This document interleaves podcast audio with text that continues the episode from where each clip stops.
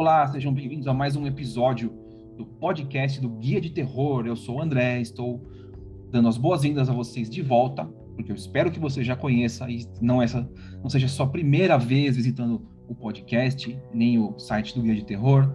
Se for a primeira vez, sejam bem-vindos. É, eu sou o André, e se você já me conhece também, eu continuo sendo o André, tá? Porque eu não mudei, continuo sendo eu. Criador e editor deste poço quase sem fundo de informações de terror. É, guia de terror aí desde 2008, no ar, meio milhão de acessos e crescendo agora no podcast e no vídeo aqui no YouTube. Então, hoje o papo é sobre um filme chamado Dentro da Escuridão. É, se você gosta de filmes sobre demônios, passados misteriosos, plot twists e uma misturinha de suspense adolescente dentro da escuridão vai se encaixar no seu padrão favorito de filmes aí. É, esse filme está disponível para locação digital, tá? Então tá no pay-per-view, você pode assistir ele pagando a locação no Now, no iTunes, no Google, enfim, onde for da sua preferência.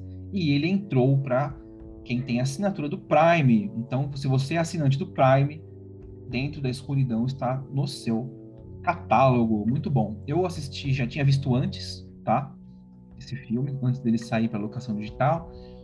É, eu tenho parceria com a Dois Filmes, então eu consigo assistir filmes né, deles um pouco antes e revi o filme esses dias para poder gravar sobre ele, né? E a história é a seguinte: é, tem uma família ali que vive num lugarejo assim, uma cidade do interior dos Estados Unidos e que é uma cidade bem rural assim, né? Uma escola só, todo mundo frequenta a mesma igreja, uma sociedade bem restrita ali. E as famílias se conhecem, né? as pessoas se conhecem, e ali, é, durante um evento religioso, uma mulher se mata. Ela pula do alto do celeiro e se enforca na frente de todo mundo no meio da festa. Né? E essa cena, né, para quem já assiste filmes de terror há muito tempo, ela lembra a profecia né, dos anos 70, com o Sam Neill, né? Enfim, um filme que é clássico do terror, né? A profecia e essa cena é muito emblemática porque ela lembra essa é como se fosse um remake dessa cena, claro, com seus detalhes diferentes, né? Porque a moça não se enforca na profecia, ela só pula sob a influência do, do Damien, né? E no caso aqui a gente está falando de um evento que acontece, né? A moça lá de cima pula, mas o ângulo da que a gente vê isso acontecendo é muito parecido e eles tentam dar um visual nesse sentido, sabe? De jogo de câmera, de closes, de ângulos, de paisagem, é tudo muito parecido. Eu não vou falar que é uma cópia, uma imitação, porque a história flui para um lado diferente. Mas tem a ver com uma maldição, com algo demoníaco ali. E aí, na família dessa mulher que se mata, é, um adolescente, que é parente dela, começa a ter o seu comportamento estranho ele já era um rapaz diferente dos outros, porque ele sempre se vestiu de preto, usa maquiagem dark, assim, gótica, sabe? Ele tem um gosto musical diferente, ou seja, ele sempre foi diferente, meio que excluído. Então, ele já era considerado meio que é, influenciado pelo demônio, algo assim, sabe?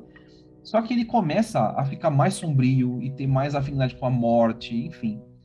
E a irmã dele, começa a notar essa mudança de comportamento drástica dentro de casa. Dele ficar violento com as coisas, quebrar coisas, ter pesadelos, gritar, sair andando pela noite sem ninguém perceber e, tipo, sonâmbulo, né?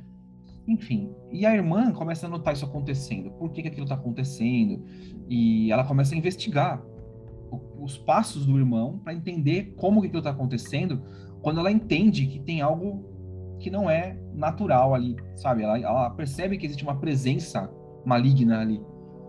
E ela não tem medo só pelo irmão dela, mas por ela, porque ela começa a sentir coisas também, ver vultos, coisas em casa. Então ela começa a investigar e descobre, né, claro, um segredo familiar, claro que tem uma sociedade escondendo alguma coisa ali no meio, né?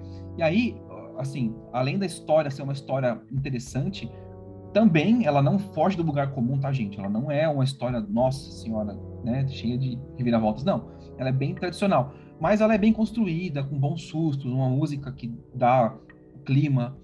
É... Ela tem a presença de dois atores bem famosos, né? Um chama John, John Savage, que ele é o Savage, vai do seu gosto. Ele é um ator muito famoso por fazer filmes B nos Estados Unidos, né? E o Tobin Bell, nosso eterno Dig Sol, né? Então ele faz a participação nesse filme como um religioso, tá? Então fica aí a dica de hoje. Esse episódio acaba por aqui. Dentro da Escuridão é distribuído pela A2 Filmes para locação digital e para quem tem assinatura do Prime, certo? Depois comenta lá no, no vídeo ou no post, ou enfim, mande uma mensagem, comunique-se e diga o que você acha deste filme que eu recomendei hoje e dos outros que eu tenho recomendado ultimamente no podcast e participe, né? Colabore, dê sugestões, tá legal? A gente se vê e se fala no próximo episódio. Tchau!